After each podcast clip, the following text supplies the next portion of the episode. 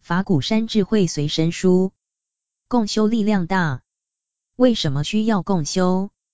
个人自修和集体共修有什么不同？常听说，您在大庙睡觉，不在小庙办道，也就是说，个人修行不同于集体修行，在名师指导下修行和无师自修更是大不相同。初学者不宜单独修行，个人修行。应该是在已经懂得了修行的方法和修行的道理之后，而且也要知道如何来解决修行过程中所发生的身心及知见上的疑难和困扰等问题，否则不但无法得益，相反的很可能受害。特别是修行禅定、精进勇猛的话，会有种种的禅病和魔障发生，那就是包括生理和心理的反常变化。所以初学的人，不宜单独修行，集体修行，纵然没有名师指导，尚有其他同修的彼此照顾、互相纠正，只要知见正确，不会发生太大问题。再说，个人修行很容易变得冷热不均，忽而勇猛精进，忽而懈怠放逸，乃因为无人约束，也没有大众的生活规制，勇猛过火，会引来身心疲惫而产生禅病。懈怠放逸更会使人放弃修持，退失道心。如果经过几度的冷冷热热之后，便会对于修行退失信心。若在团体中修行，由于共同生活的制约，且有同修之间的制衡，会使人逐步前进，所以比较安全。从心力而言，个人的心力是极其有限的，初出修行的人也无法造成修持道场的气氛。如果能结合多人共同修行，以同样的方式、相同的目标、共同的心态、同样的作息时间共修，就会形成修行道场的气氛。其中只要乃至一人正常修行，就会使得全体导入正轨。如果多半人处于正常状态，此种心力的共鸣、共感，就会使得每一个人得到全体修行者的全部力量。十个人参加。每一个人都可能得到十个人的力量，一百人参加，每一个人也可能得到一百个人的力量。所以佛教赞成以集体的修行为初学者的常规，集体共修有助成就。纵然是修行已久的人，偶尔能够参与集体修行，也是有益的事。所以当释迦牟尼佛在世的时候，常有弟子一千多人追随佛陀过僧团的生活。在中国佛教史上，不论哪一宗派，人才辈出之时，多是由于集体修行产生。例如禅宗的四祖道信、五祖弘忍、六祖慧能，以及马祖道一、百丈怀海等诸大师，其门下无不龙象辈出，而他们都是集合了四五百人、上千人等的大僧团。因此，将禅宗的寺院称为大海丛林。大海是龙蛇混杂，鱼鳖居中，但是不容腐蚀。修行者的根器虽有大小、利钝之不等，如果腐败了、反常了，就会被海水弃之于外。丛林之中，林木虽有大小、粗细，但是无不挺拔向上，否则就接受不到雨露、阳光，就会自然的被淘汰。由此可见，单独的专精修行，不是初学者所宜。摘录自学佛群疑，共修的力量与共修的功能，我们一定要相信共修的力量。这力量不是迷信，而是集合了共修者共同的心力所成。共修的功能就在于同心协力，当大家的心力方向是一致时，才能成为共鸣。这种共鸣的声音虽然听不到，但却有其无形的力量相互支援着。一灯的烛光越多就越亮。所谓三个臭皮匠胜过一个诸葛亮，这和我们修行的过程一样。如果仅是一人修行，力量再强，也不过是你一个人，就像一盏灯，再亮也只是一盏灯。若是两盏、三盏灯放在一起，情况就不一样了。灯的烛光越多就越亮。同样的，打坐时，有的人心的力量弱，好像只有一烛光，亮度不够。但是当五个、十个心力强的人聚在一起，这光度就增强了。不仅那个心力弱的人沾光了，所有心力强的人也会相互沾光。所以共修的功能是非常强的。我们现在所处的这间房子，由于经常有人在打坐，所以你们一进来，自然就会感受到有一股安定力。我曾到大陆去参观古寺院的禅堂，有些是从宋朝、明朝传下来的，有的已经倾倒过许多次，后又再重建，但仍在原址。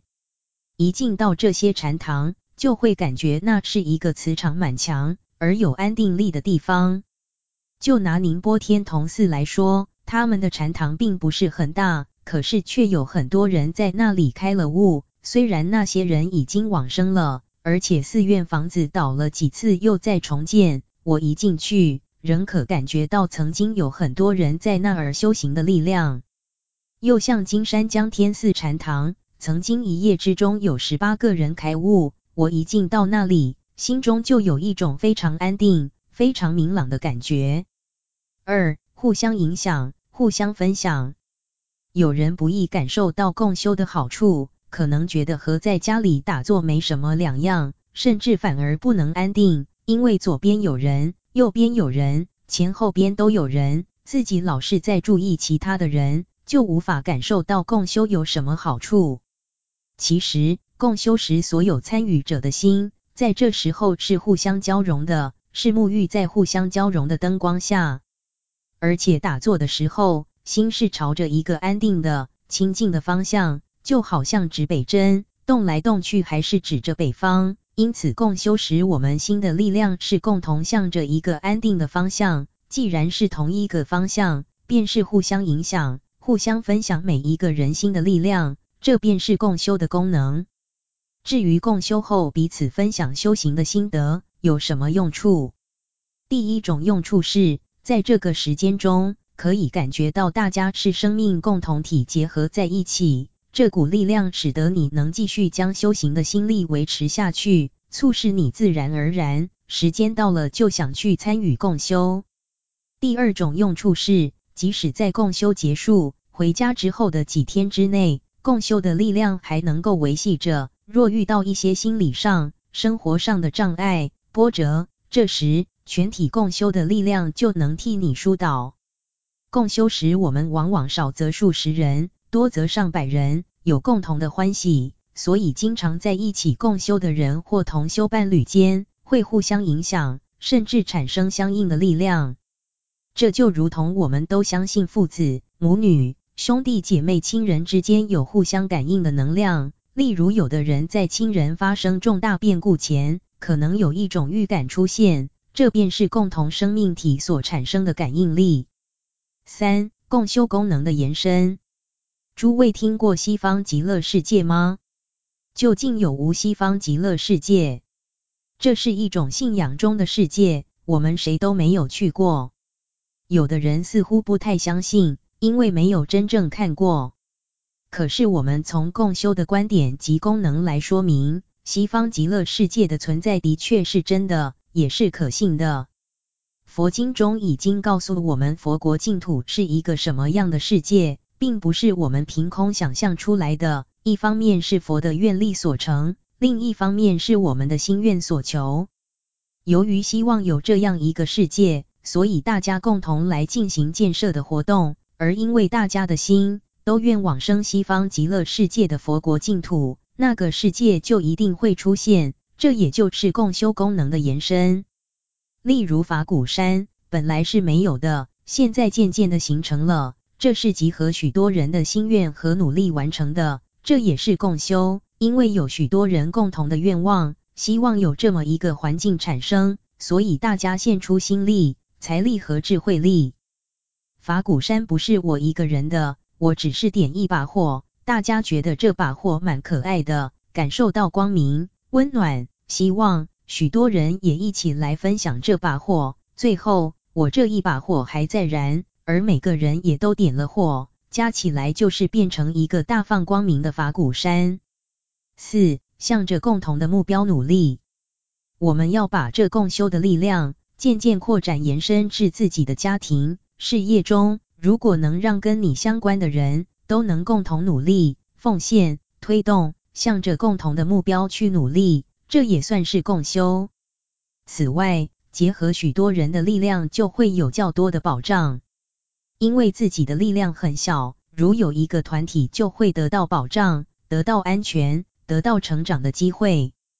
例如，如果只有一株竹子，竹竿很容易长得东倒西歪；可是如果是一大片竹林，竹子就会长得茂密又整齐划一，且大多是挺直向上的，很少有弯曲的。不管刮风也好，下雨降霜也罢，竹林都是整体的，会将破坏的程度降低。这就是一个团体共同的力量带给个体的保障。因此，不论是修行还是工作、事业，不能没有共同努力的目标环境。如果没有共同的目标，势必非常辛苦而无意义的。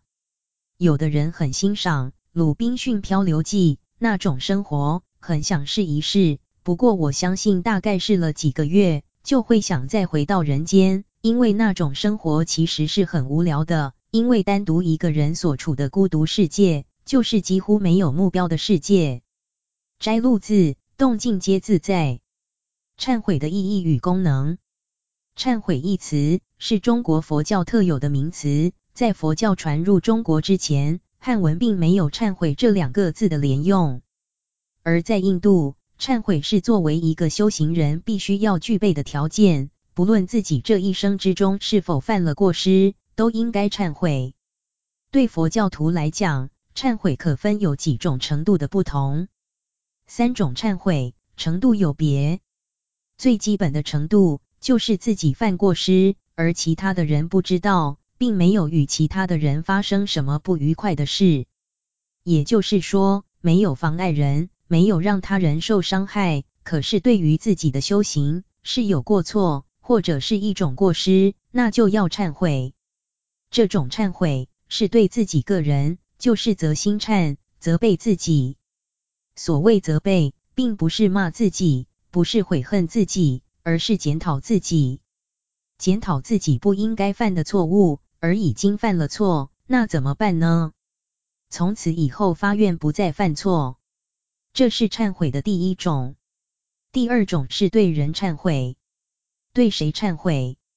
对自己所伤害的人。或者是自己觉得让他人痛苦，或者自己知道对他人造成伤害，可是对方没有发现，这时候要自己请罪。不管对方知不知道我们伤害了他，还是要忏悔。我们发现自己对不起人，就要跟他忏悔。忏悔的意思是说，自己做错的事，要负担起责任来。对人如此，甚至对动物也是相同的。我们伤害了动物，动物是不会讲话的，但是我们知道让动物困扰了，一样的要忏悔。比如说，我们跟人在一起互动讲话，无意之中你说了一句让人家伤心的话，也许你根本没有想到你伤害了人，可是你发现这句话是不应该讲的，这时候要马上对他讲，我忏悔，对不起。从此以后。希望我对你不要再有这种行为，甚至于对所有的人也不会再有这样的行为了。这是第二种忏悔。第三种就是犯了众怒，或者是让一组人、一个团体受到伤害、受到损失，不论是在精神或者物质方面，让一个小团体或是大团体受到伤害了，就要当面忏悔，叫做当众忏悔。众有小众。有大众，如果局部的人几个人被你伤害，或者因为受你的影响而损失了，那就对局部的人忏悔。如果整个团体因为你做的事而使得名誉上受损失，或者是财务上受损失，那就要向全体大众忏悔。举例来说，我们僧团每半个月举行的诵戒会，就是当着大众忏悔。这是比丘尼、沙弥尼。的受持其实已经受了菩萨戒的在家居士也应该是这样。如果没有受菩萨戒，也不是出家人，那怎么办呢？就是有聚会的时候，向大众公开忏悔，或者写悔过书，让大家知道，在我们团体里边，不论是出家人或者是一个修行的人，要经常忏悔，才能保持三业的清净。就好像我们每天都要吃饭，在吃饭以前要把碗筷洗干净，吃完饭以后也要把碗筷洗干净，这样下次再用的时候，碗筷都是干净的。如果下一次使用的时候，发现碗筷上已经有了灰尘，还是要先洗干净。已经犯的错要忏悔，如果自己没有犯错，或者不知道自己犯了错，可是为了要修行、修定。修慧或者发愿受戒，这个时候也要忏悔。就好像是我们吃饭以前要把餐具洗干净，忏悔则是恢复我们身、口、意三业的清净。但是忏悔以后，是不是我们的业就已经了了？我告诉大家，没有了。忏悔是说我承认自己犯了错误，所以要负起责任来弥补错误。梁皇宝忏最为殊胜。现在讲忏仪，忏仪是大乘佛教才有的，在原始小乘的佛教，并没有这种集体的大众修行。而大众一起修行的时候，必须要整齐，要划一，因此有了仪轨的产生。如果没有仪轨，大家在一起修行，会互相的干扰，可能你修你的，他念他的，你拜你的。他拜他的，在时间上、动作上以及声音上，都会互相的干扰，那就不是共修了。因此，祖师大德非常慈悲，编写了种种的忏仪，比如会整大悲咒、千手千眼大悲心陀罗尼经和法华经、普门品，而编成一部大悲忏。修净土法门，就以净土三经而成，净土忏。这两种忏，法鼓山、农禅寺都用的，而梁皇宝忏是所有忏仪之中最大的一部。除了梁皇宝忏之外，还有水忏、药师忏、地藏忏，还有观音忏及大悲忏。最早还有法华忏，专门拜法华经。但是论团体的大修行，拜梁皇宝忏是最殊胜的。也是人数最多的。梁皇宝忏的内容非常丰富，它是结合着所有大圣经典的法义，以及大圣佛菩萨圣号汇编而成。而这种修行法对我们有什么好处？集体的修行，我刚才讲，就是彼此互相的影响，我们的心是共同一致的，我们的唱诵是一致的，我们的仪轨动作是一致的。这时候。修行比较不会懈怠，也不容易散乱。如果单独一个人拜梁皇宝忏，很可能拜一下就休息，拜一下打打妄想，没有办法集中心来规律的拜完。而团体一起拜的时候，由乐众法师带着唱诵，气氛非常的凝聚，我们的心也比较容易一致，发起虔诚心来。比如说，我们今天有两千多人参加。这上千人的心不可能同时都在打妄想，总有几个人心非常安定，非常专注。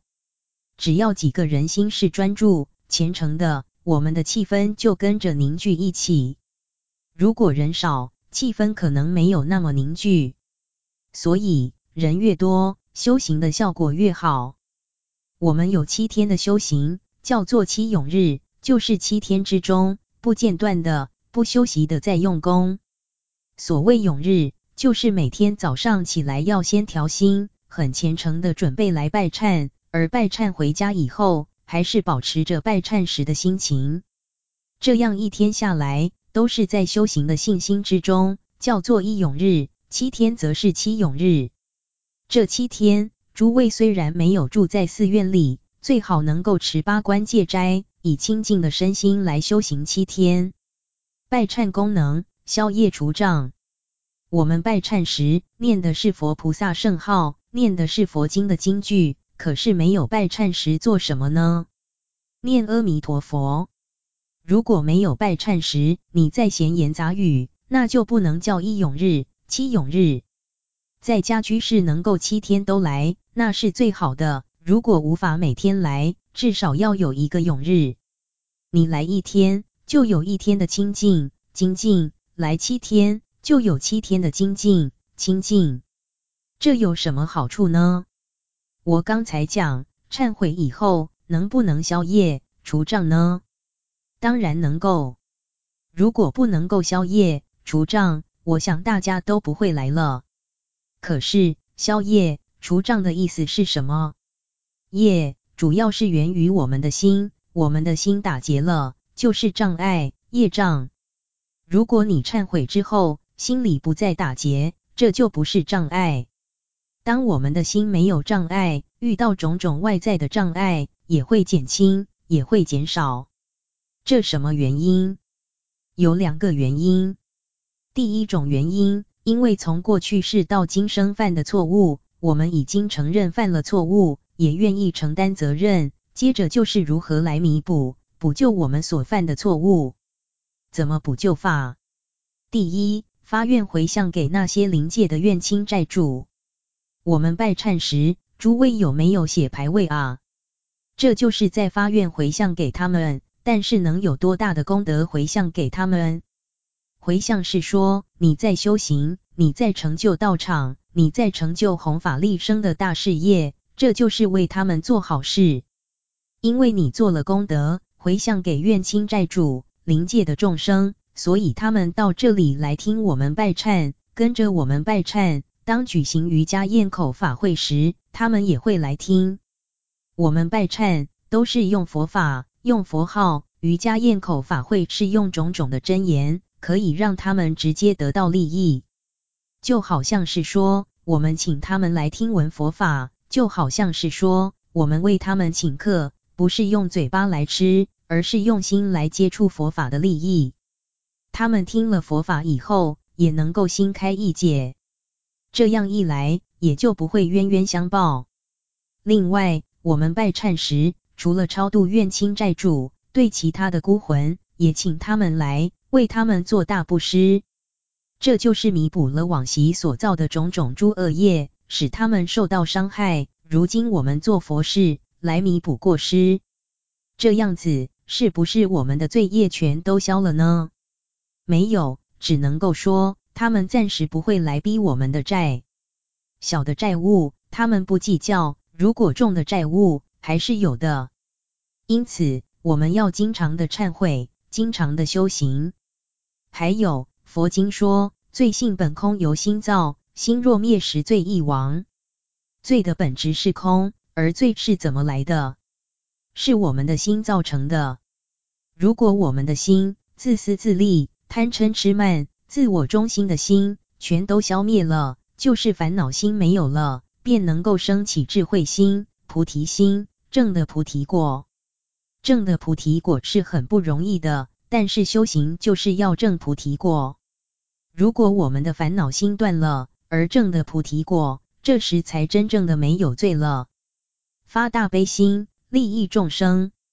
如果你尚未的解脱，但是你的心时常能够与空性相应。那么怨亲债主也找不到你的。如果你常常修空观，实际上就是禅修，而修行到没有自我中心时，什么业障也找不着你，那是不是逃避了债务呢？不是，不是逃避了债务。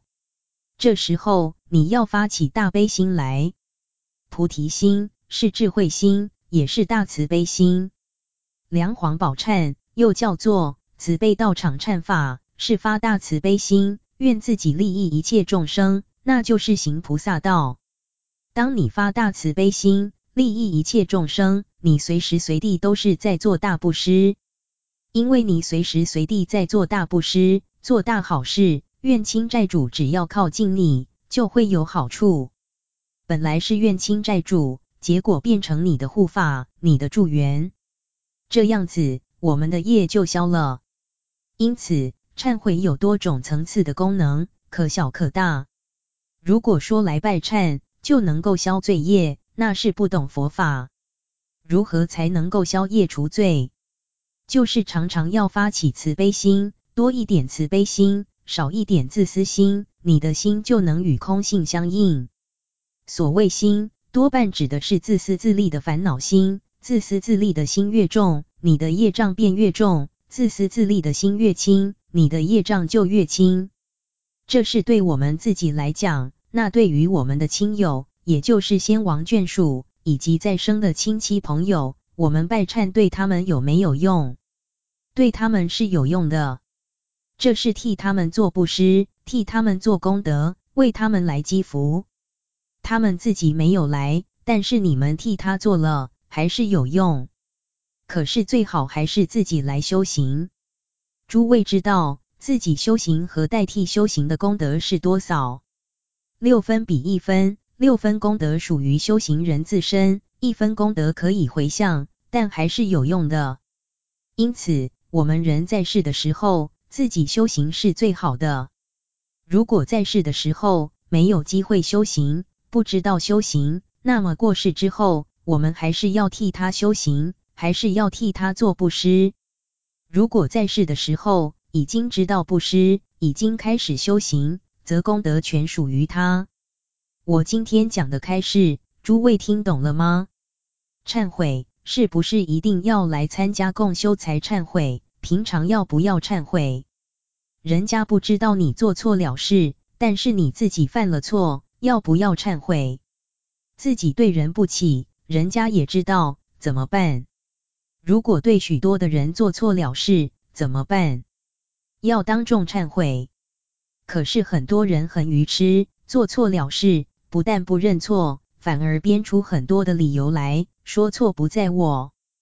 而这种人更是罪加一等。所以，身为一个佛教徒，做了错，犯了过。一定是自己负责，也要对人负责，这是最基本的忏悔。还有，为什么要共修忏悔？一个人不能拜梁皇宝忏吗？一个人可以拜，但是不够好。一个人修行，力量是一根纱，十个人一起修行，就变成一条线。如果是千只纱在一起，就是索缆。共修的力量大。因此，我们要办这样的法会，大家一方面来种福田，一方面修福修慧。拜忏，事实上就是修福修慧的大功德。二零零五年八月八日，讲于农禅寺梁皇宝忏法会，消灾延生是可能的吗？佛法所讲的因果，就是指自然力的平衡。灾难现象的发生或幸福的来临，就是因果的酬偿。善因的酬偿是富贵寿考，恶业的酬偿是灾难病厄。所以从佛法的观点而言，消灾延生的最好办法是为善去恶。消灾延生的原理在于忏悔及发愿，应该接受的果报必须接受，但是在忏悔心升起之后，愿心发起之时，未发生的果报也会跟着转变。这好像犯罪的人。在受审之时，若承认犯行而有悔意，并和法官合作的话，法庭对他的判罪量刑会减轻。古有戴罪立功，将功赎罪；今有判缓刑而不收监执行，有不起诉处分，还有庭外和解等，都是虽有罪行的因，而能转变了犯罪果报的例子。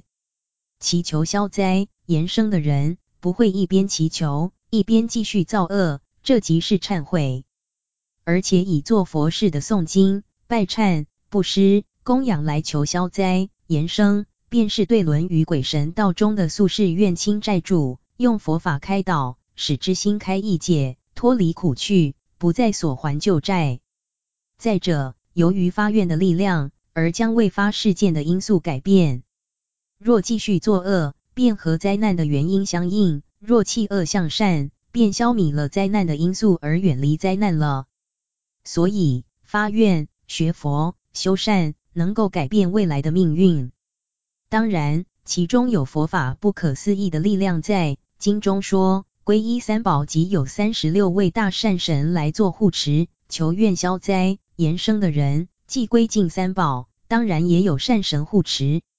由于无始以来善恶因果循环不已，而且复杂之至，恩恩怨怨彼此交错，谁先欠谁？一般众生乃至于罗汉都难辨明。若以佛法的力量和护法善神的庇佑，应受的果报也不一定非受不可。例如，富贵者不会和贫贱之人计较小债而急求偿还。当苏轼的怨亲超生离苦之后，心头的怨恨消除了，便不再以怨报怨了。这就是消灾和延生的道理。摘录自学佛群疑，泛拜和修行，泛拜和修行生活是连在一起的，也是大众共修用的。祖师们对泛拜的解释是，用来歌颂三宝及赞叹三宝的功德，但很多人可能没想到，梵呗还有一种特殊的功能，除了赞叹诸佛的无量功德之外，同时也是修定及安心的方法。特别是年纪轻的人，血气方刚，有用不完的气力、体力，或者是积了闷气，又不能大吼大叫，行动也不能放肆，就可以借着梵呗，一方面可赞叹三宝的功德。一方面又可以调和身心。梵呗虽然不是一般世俗的歌唱，但同样具有歌咏的效果。自己唱或是听别人唱，都是一种修行。自己唱是自己在修持，同时也成就他人的修持。如果有人不喜欢唱诵，或是不想当维那、边岸法会中带领与会大众梵呗唱诵的法师，这都是因为不了解梵呗功用的缘故。放眼看看各国的道场，不论是在家人或出家人聚会，都有课诵及法会的仪式。例如日本的禅堂，向来是最简单的，但还是有课诵，其主要目的是在调剂修行人的身心，同时也是禅修的方法之一。还有西藏、南传的佛教，以及天主教、基督教和回教。都有他们各自的唱诵，在佛殿上梵呗用的法器称为龙天眼目。课诵时，一方面是向龙天护法诸神说法，并引导他们升起欢喜心及恭敬心来学法护法，同样也帮助我们顺利修行，让那些多余的气力、体力及烦恼、闷气唱过以后就没有了。从赞颂中，内心的冲突及不平会自然而然的化解。故有摄心安心的功能，这个作用是非常明显的。昔日我还是小和尚，在学唱诵时，会在门上贴一张纸条，写着“新学沙门练习课诵，请诸护法龙天免餐”。因为练习当中，有时候唱腔会脱板，或是掉以轻心而唱错，假如没贴上纸条，龙天护法听到了，会因为我们的不如法而起嗔心。所以出家人做任何事都有他的道理，皆需怀着十分虔敬的心，用威仪的态度来练习犯拜。目前常注重练习唱诵，如果没有在门口贴上纸条，至少于练唱前也应合掌默祷。我们现在练习梵拜，若唱错了或没有表现得非常恭敬之处，请龙天护法诸神免责。如此，大众便会练得非常认真。请常住大众要肯定梵拜的功能，尚未学会的人要勤加练习，课诵时更要虔诚而用心，是修行，也是结缘。摘录自法鼓晨音，如何进行共修？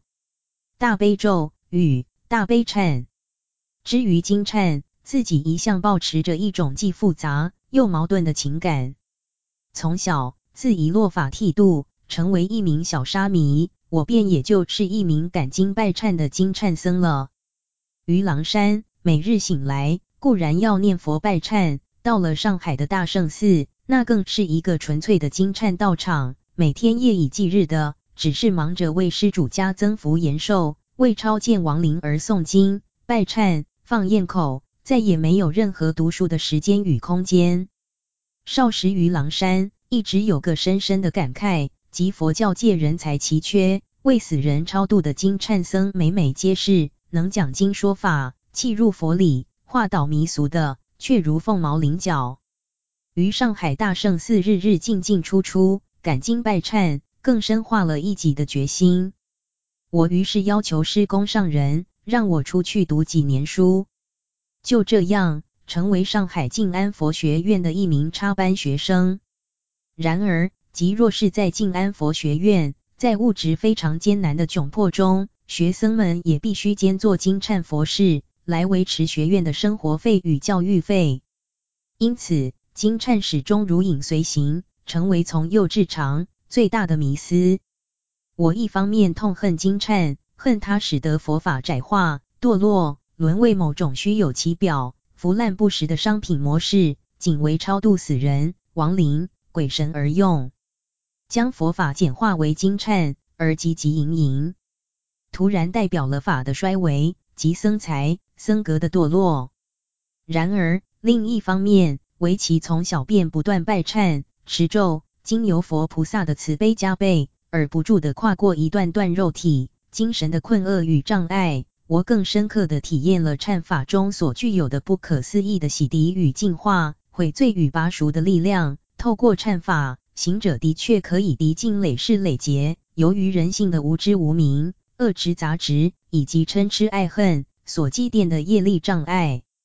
一大悲咒与大悲忏，金忏包括的种类繁多，以观音为主的大悲忏仅是其中之一，是与观世音菩萨的甚深因缘吧。整个飘摇动荡的青春，我日日所拜所持的，即是大悲忏。但是大悲咒与大悲忏是不是一样呢？两者究竟有何关联？又有何差别？不少初入门的佛子都会永生这样的困惑。大悲咒与大悲忏两者系出同源，皆出自《大悲心陀罗尼经》。陀罗尼即咒的意思，大悲咒即是千手千眼观音于这部经典中所宣说的无上咒语，也就是千手千眼观音的根本咒。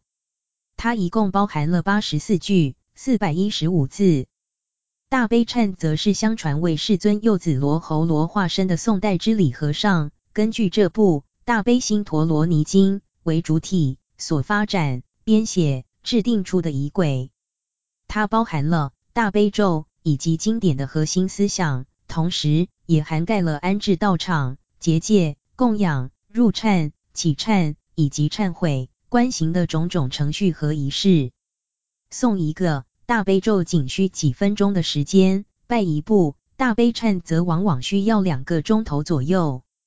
大悲忏是一类忏门，也是佛法中的释门，是透过事项、仪轨的形式，透过声音、泛拜、庄严的道场、前母的信众所集体共同震荡、共同表彰的宗教情感和宗教情操。依此，它也是一项共修的法门。二、共修与独修。为什么一定要共修呢？只要够虔诚，难道不能一人随时随地独修、独忏吗？也许会有人也生起如是的疑惑。这是由于人的念头总是一个接一个，如野马一般的飘忽、闪动，因此独修、独忏则需具足一定的专注以及摄心的能力。行者必须对自身有十足的信心与把握，能够察觉到一己意念。意识的散动、浮想，立即将它收摄回来，回归于当下的忏文、忏仪中。早期于高雄山寺中的禁足闭关中，我个人即是采取独修的方式进行大悲忏。由于它要求了高度的专注与禅定，因此并非初修者以初始的散心、浮心便可抵达的，因此格外需要练就一番修行的功夫与素养。采取共修于初学者格外得力，唯因木头总是跟着木牌跑，一根木头可能在汹涌的河面东奔西窜，不知飘向何处；一排又一排的木筏牢牢绑紧，则可能井然有序，片毫不失的安全抵达彼岸。这便是一众合众的善巧方便。首先，他举行的地点是一座清净、庄严而宁静、安详的道场。人们一进入道场，也便自然地摄心装目起来。同时，在拜忏的过程中，由于梵拜、唱诵、仪轨不断持续举行着，即使心念偶尔流转、飘忽、岔开了，也不可能完全中断、停止下来。且由于木头总是跟着木牌走的巨大凝聚力，一个飘闪的妄念，根本敌不过百个、数百个，甚或上千个潜心专注的力量。因此，妄念瞬即打散，又融入强而有力的共忏主流中。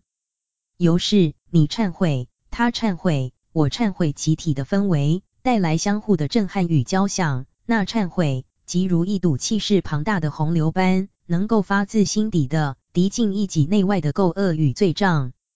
忏悔，唯有在真正的虔诚恳切中，才能发生作用，也才能具体转变身心。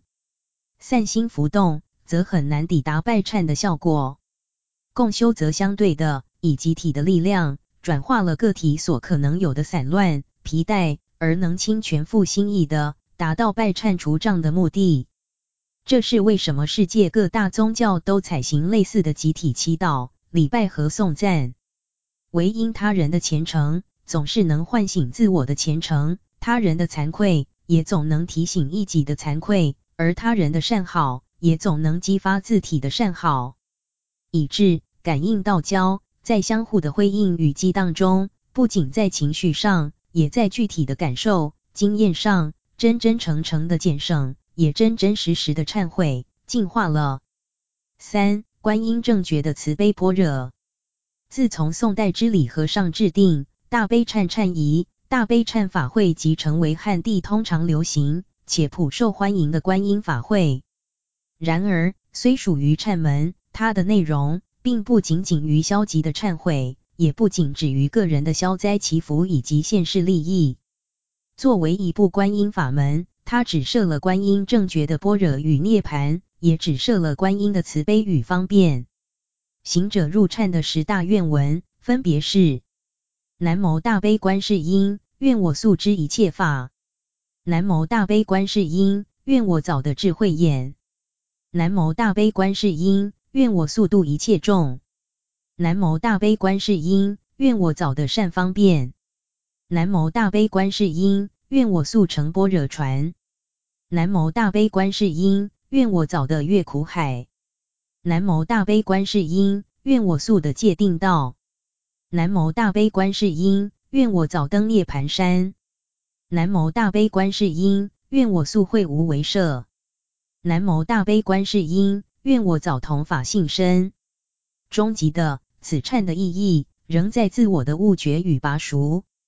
通过个我的正觉解脱，而发起与观音的慈悲相契相应的广大菩提心，以种种善巧方便。利益也协助有情正觉法性。四、逆行菩萨，除了拜大悲忏祈求消灾净业，在现实现世中碰见坎坷烦恼、挫折障碍时，又该以如何的方法面对敌境呢？将所有妨碍、干扰、苦恼、嫉妒、厌憎自己的，都当作是逆行菩萨吧。首先，最重要的是不起嗔恨心。一旦有恨，则如同燎原之火般，对自己难以处理，对他人更难缘诱。恨仅会衍生更多、更难以控制、驾驭的问题。其次，了解自己是一个凡夫，一个犹未抵达解脱道的平常人，他人也是，仍有许多人性的去暗无明、贪嗔烦恼在烧燃作祟，彼此都需要更高的学习与调整。这样看来，所谓的挫折、逆境，也无非只是修行人如行的时光，一段炼心与调愈的过程。同时，一旦深明因果、深信因果，行者即能以更大的宽厚与慈忍，承担个人的业力与果报。针对逆境，汲取智慧与慈悲。其三，该怎么处理的事，就怎么处理，怎么做，尽可能的不以自我为中心。而客观清明的审查状况，于使社会成本减至最低、耗省最小的前提下，协助自我以及他人共同解决困境，降低伤害。其四，坦然发现错误的肇事，不在对方而在自身，更该以迅捷的速度立即订正，立即成长。同时，以感谢、感恩的心情面对一己的问题，毕竟由于那人的存在。使得自身才有机会看清自我心灵的黑暗仓库。如此，以情恕人，以理律己，对他人用慈悲，对自己用智慧，一切的坎坷逆境，自然化为智慧的泉源，也自行蜕变为慈悲的路径。究竟大悲忏的意义，不仅在于拜忏那两个小时的敌境而已，更在于日常生活情境中，时时念想起观音的慈悲与柔忍，以致作为净化的楷模与行则。如此，忏才能在我们的生命内容中发生根本的意义。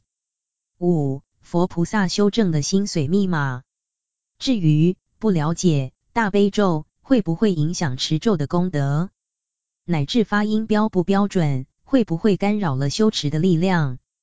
陀罗尼集咒又称为总持，意思是持善不施，持恶不起，持了它即可不施善念，不起恶行。它是诸佛菩萨修持的果的心要，也是他们独特的精神密码。日日持诵，长久熏修，自然能与诸佛菩萨感应道交。它也是唐玄奘于一场中所提出的五不翻之一。不翻就是不采取意义，直接使用音译。陀罗尼正属于此五大项不翻的状况之一。为什么不翻呢？第一，它是秘密语，一种独树的密码，含藏了每一尊佛菩萨修正的心髓，同时也是一类音声法门，直接透过音声的共振与佛菩萨相应。共感是拍给诸佛的电报系统。第二，陀罗尼的每一个字、每一个音，皆含藏了无量义。无论翻出哪一个，皆只是它的一个断片，也皆无法涵盖它的全貌以及深广的指涉。因此，翻译永远是挂一漏万、残缺不全的。因而，不翻使能周全含摄所有。正如我圣言。这个字词该怎么翻呢？无论如何翻译，皆很难表达我个人的生命全貌。但若直接换圣言，便很清楚了，就是指涉我这个人，而非其他。所以历来咒都保留梵文原音，采取直译。由于直接译音，自然随着各地区的口音、习惯与表达的不同，会有些微的误差。然而，持咒贵在于行者的虔诚，只要一心专注，潜心持诵，诵至一念不生，便自然能感受到内在的定静安和，也自有心莲起战。要点也请是持之以恒，念念相续，不忘不失，将每一次的持诵，皆当作一次潜心的呼唤与祈请。摘录自圣严法师教观音法门，禅的自修与共修。禅修的方式可分为个人及团体的两种。个人禅修的优点在于非常自由，可依照个人当时的身心情况和需要而做适量的调整安排。缺点是对于不具自修能力和自制心力的人，容易失去规律的约束。团体共修也可有两种，有老师指导，没有老师指导。他们的共同点是均具有团体修行的规则。老师的作用有三：一、依据佛法的正知正见及其本人的禅修经验，主动的给禅众们做适当的个别指导及纠正；二、被动的接受个别的禅众请求处理问题，并协助他们解决困难；三、对禅众们集体开示禅修的观念及方法，是为协助全体修行人解决共同的问题。通常正在修行的时候，修行者可能察觉自己的问题，但多数是不自知的，故需透过老师的开示来发现自己的问题而改正之。此乃禅期期间内需要开示的目的。由于每一次参加共修的人员不会相同，每一位禅修者的身心情况异常不同，故开示的内容也不能相同。若每次禅期老师所开示的内容相同，对修行者虽仍有帮助。但此种指导，类似录影带或书面文章，毕竟不够灵活，无法给当时现场个别的问题对症下药。禅修的信心，对于禅修多年的人而言，不会有信心的问题，否则不会持续多年的习禅打坐。但对于刚接触禅修或第一次参加禅期的人而言，对佛法、对自己、对师父，都可能缺乏深厚的信心。禅修者必须相信所用的观念及方法是最实际、正确、人人能用，并且该用而绝对有用的佛法。如果也确定指导你禅修的师父，在其本身的背景方面相当可信可靠，你就可以具备对于禅修的信心。根据师父所讲的原则与方法，努力用功，可获得禅修的利益了。信心可有四个层次：一、迷信，乃是不知所以的盲目崇拜；二、养性，知其可用有用却又高不可及；三、解性，从理论逻辑上能够令你接受；四、正信。依据理论及方法，通过实际的练习所得的经验，禅修亦如训练各种技艺，必须通过无数次的磨练，使能马到功成。若能抱有不怕失败及勇往直前的心理准备，自然就会建立起坚固的信心。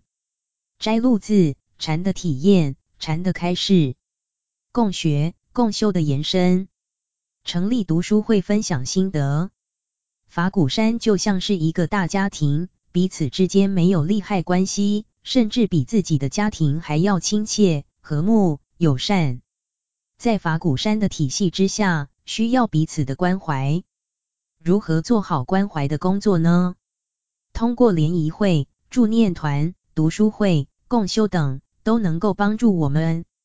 联谊会不仅仅是吃喝、唱歌或者是聊天，而是互通讯息。互诉衷曲，互相关怀，互相帮助。有时候自己心里的话、心中的困难，连父母、夫妻、兄弟姐妹都不能讲，但是可以和同修道友讲，互相把难念的经念出来，看看如何解决，变成好念的经。我曾说过，有苦难时念心经里面的两句话：照见五蕴皆空，度一切苦厄。但是。必须先要了解五蕴皆空是什么意思，联谊会要如何进行，时间如何运作，分组如何分法。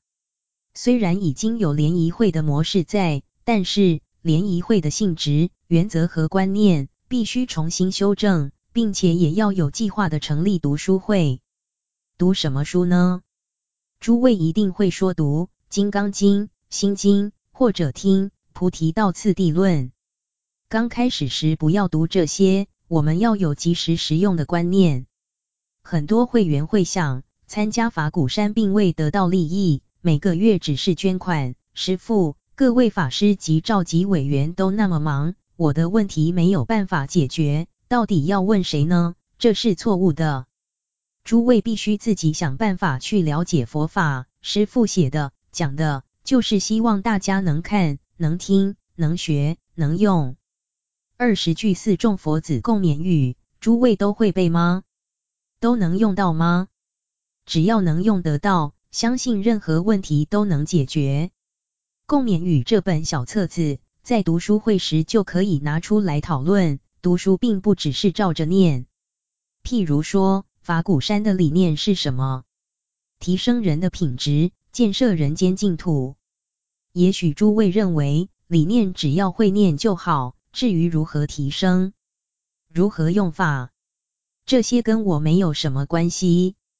因此，读书会的功能就是要把师傅的东西变成自己的，随时随地都能应用在日常生活中。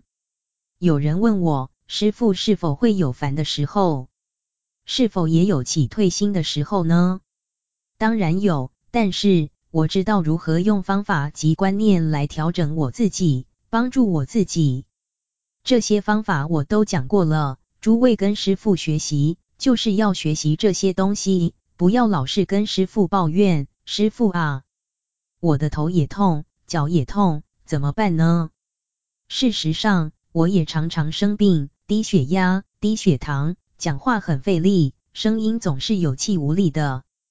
担任主持人鼓励发言，也许有人认为书在家里看就好了，为什么要读呢？有位弟子也说，师父，读书会大家没兴趣的啦，出席了一两次就不会再参加的了。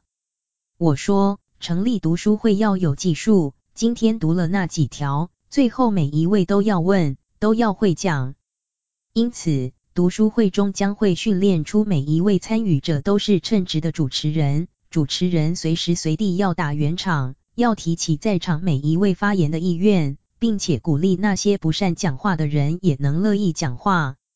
譬如说，某位女菩萨不太喜欢讲话，她不讲话没关系。等到大家讲完之后，主持人就问某师姐：“你赞成他们那一位的意见呀？”她可能回答：“都好啊。”这样，他已经讲了一句话了。接着问他：“你比较愿意接受谁的意见呢？”他说：“我比较愿意接受某某师姐或师兄的意见。”再问他，刚刚他讲了好多话，你最赞同的是哪一点呢？这样渐渐使得素来不善于在大众集会场合讲话的人，也能表达自己的看法了。读书会、联谊会就是这个样子，帮助不善于讲话的人有热心和信心讲话，帮助有困难、有问题的人获得疏解。我常常看到读书会。讨论会时，每次发言的都是固定的少数几个人，因此主持人必须控制每一位发言的时间，这样的读书会才会成功。读书会先读师父的文章，不是马上读大经大论，那是曲高和寡。大经大论固然很好，但要先从简要实用的读起。而我讲的四众佛子共勉语，即新五四运动理念、精神。方针、方法、心灵环保四种环保，以及每期法鼓杂志所载师父的开示，则是很实用的东西。诸位是法鼓山的劝募会员，必须对法鼓山的理念、共识，对圣严师父的悲愿言行，都要很清楚。否则，那又如何能做推广法鼓山理念和悲愿的鼓手呢？举办联谊会，彼此关怀，还有。法鼓山的人一定先做好关怀的工作，共修是非常重要的。很多人喜欢打坐共修，是很好的，对自己的身心安定有很大的帮助。但是，仅靠个人打坐，不能产生人与人之间的共鸣，无法促成彼此间的互相帮助、互相扶持。因此，联谊会可以和共修会一起举行。一开始，先做共修。共修的时间不要太长，共修之后接着开联谊会或是读书会，这个时候气氛非常凝聚，向心力也很强。联谊会不是谈别人家庭的是非，而是报告自己有些什么困难、苦闷，或者有些什么好人好事，有些什么是觉得由于修学佛法而非常受用。也许有人会说，我没有那么多的事情好讲呀，其实。餐厅里、马路上、办公时、居家时，会有各种各样形形色色的人，以及他们演出的故事。只要在平常的生活里能够留心观察、关怀人间，就不难产生种种的受用和感触。师父教的方法很多，用于个人的、用于团体的都有。因此，希望诸位做一些反省，是否经常运用佛法帮助自己、帮助他人呢？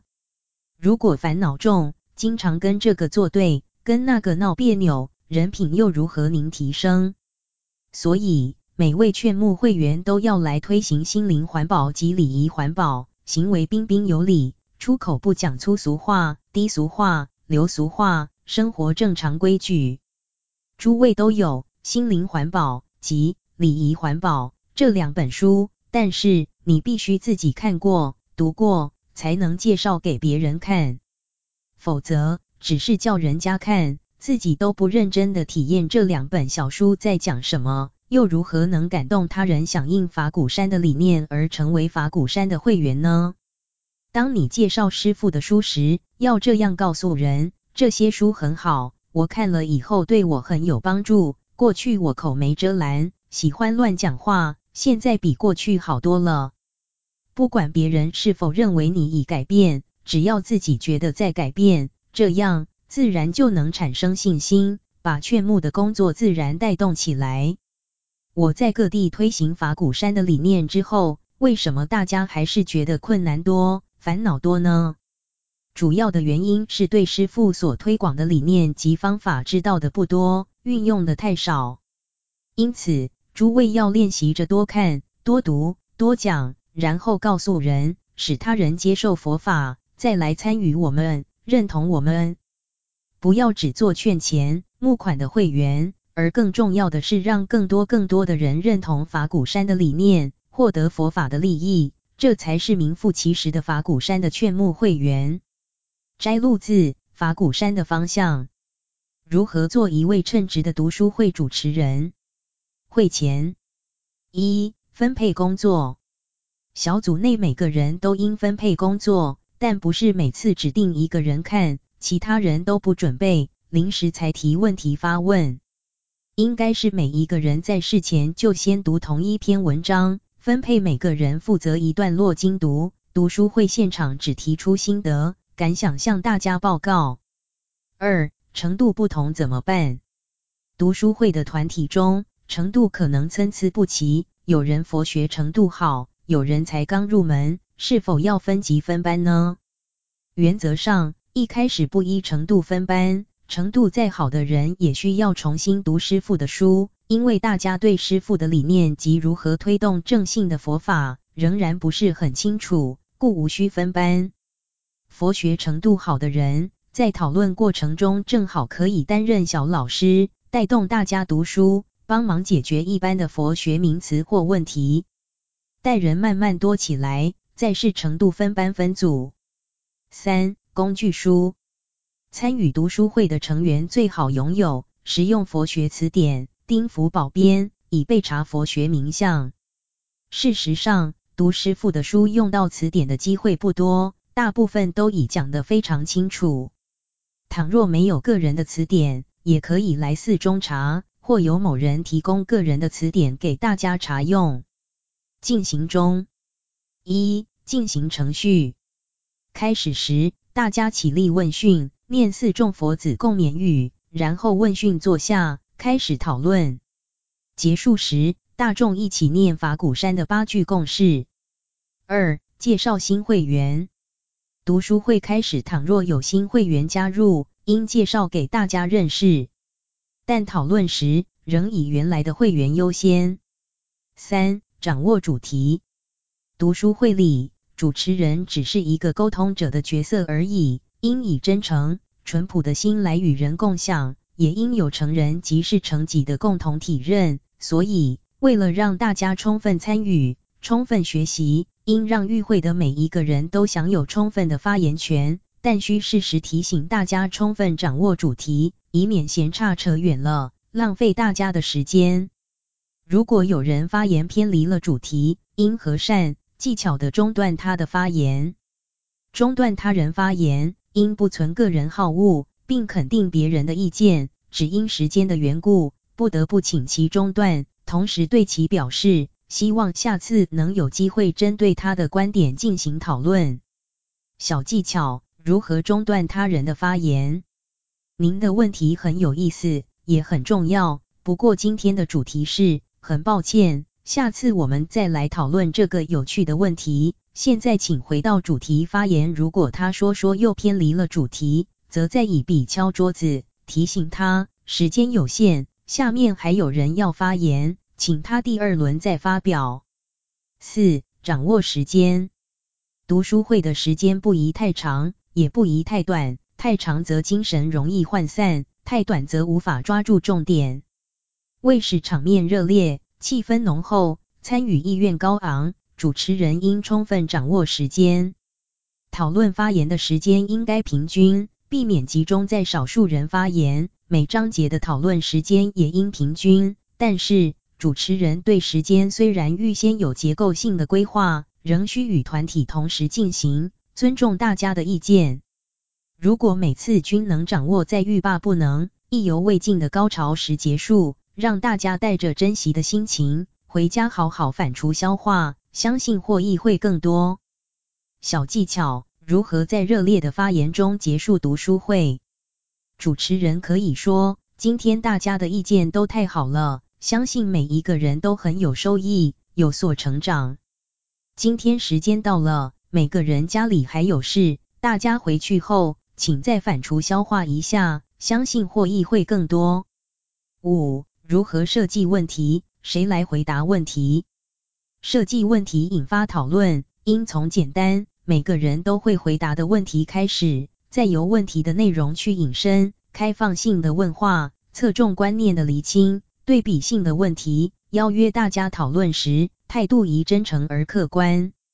参与讨论是一种荣誉，也是一种权利，应鼓励大家踊跃发表自己的心得和意见。如果没有人主动发言，读那段的人有义务先回答，万不得已才采取依次回答的方式。讨论过程中，应肯定每个人就不同的角度提出的看法，避免否定他人的意见，伤害他人的自尊心。回答问题的人，态度也应真诚恳切，不可敷衍了事。万一遇到自己真的不熟悉的问题时，可以坦白地说：“这个问题我倒没想过，不过我可以试着回答看看。如果不清楚的地方，请大家多多指教。”小技巧：如何设计问题引导发言？问题设计举例：未读前的认识为何？读过之后有何不同的认识？一般尝试对这个主题的看法有何不同？针对同一主题，与其他书做比较研讨。又听过他人的发言，有没有得到什么启示？得到什么成长？如果今天请你就这个主题写文章，你会采取什么角度？表达什么重点？传达什么讯息？六、用心激发，敦促大家参与讨论。主持人对于所有的意见，均应不存底线的聆听，以充分掌握讨论的内容。对每个当下，尽量给予肯定的回应，至少给予肯定其参与的热忱。对于不愿回答的人，应尝试了解其不参与的原因，体谅他当时的情绪，给予适时适量的关怀，再敦促其回答问题或提醒他。对于始终不发言的人，可等大家都发言完毕。再请他回答。至于如何判断其不参与讨论的原因，需靠主持人的经验、智慧与耐心，敏锐的观察，机智的试探，适当的回应，适时的调整。小技巧：如何关怀一直没有发言的菩萨？如果他是因为缺乏信心而不敢发言，主持人可以智者千虑，必有一失；愚者千虑，必有一得的话语来鼓励他。待其回应之后，更需马上给予积极肯定的回应，以增益其信心。如果他是消极的，不想参与，可提醒他，这是一份权利，也是发菩提心的方法与机会，并表示，不论正反意见，都是大家所希望知道的。如果对方当时情绪实在低落，无法发言，而非不愿发言，则不要强迫其发言，以免造成他更大的烦恼。但是在讨论的过程中，应时时注意他的反应，尽量有意无意、有形无形的给予他关怀和帮助其走出情绪的低潮。七、避免批判言论的产生。我们对每个人的意见，不论对错，不立即当场给予二元化的价值观判断。对于所研讨的书，更不可批评其好坏，只需就自己所见，发书所感即可。站在不同的立场、不同的时间场合，本就会有不同的看法产生。读书会的目的，不在评论对错，而在集书读人，读人背后的思想，读文章背后所蕴藏的时代意义。如此的态度，我们方可对因缘、因果有更深一层的体认与感受，也才能真正体会佛法的中心意旨。小技巧：如何调和各种不同意见？针对各种不同的意见，主持人只需肯定大家回答的诚意即可。可说，大家的说法都很诚恳，没想到小小的问题会有这么多不同的看法，这很好，也正是读书会的目的。八、主持人应轮流担任。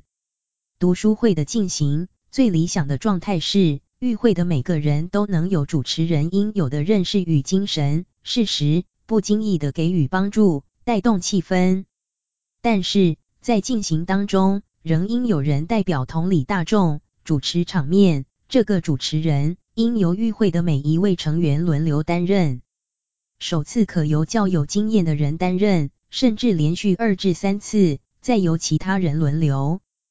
同时，其他人也可以凭着程序和要点，适时提醒，辅佐主持人。结束时，一。选择下次讨论主题，如读、四众佛子共勉语，不一定要完全按照原文顺序来读，但应留下记录，以免日后遗漏。如果同时有两个以上的题目，则举手表决。原则上，主持人不参与投票，若遇双方票数相同，主持人可参与表决，形成多数而决定之。小技巧：如何让大家达成共识？如果大多数的人都赞成，而有极少数的人表示这个题目已经读过好多次了，主持人这个时候可以针对这种状况说：“很好。”读过这么多次，你一定很有心得，正好可以跟大家分享，交换心得。二、分配下次工作。读书会结束之前，应分配下次大家分别负责精读的段落，以利下次的讨论。三、确定下次读书会的时间和场地。摘录自法鼓山的方向。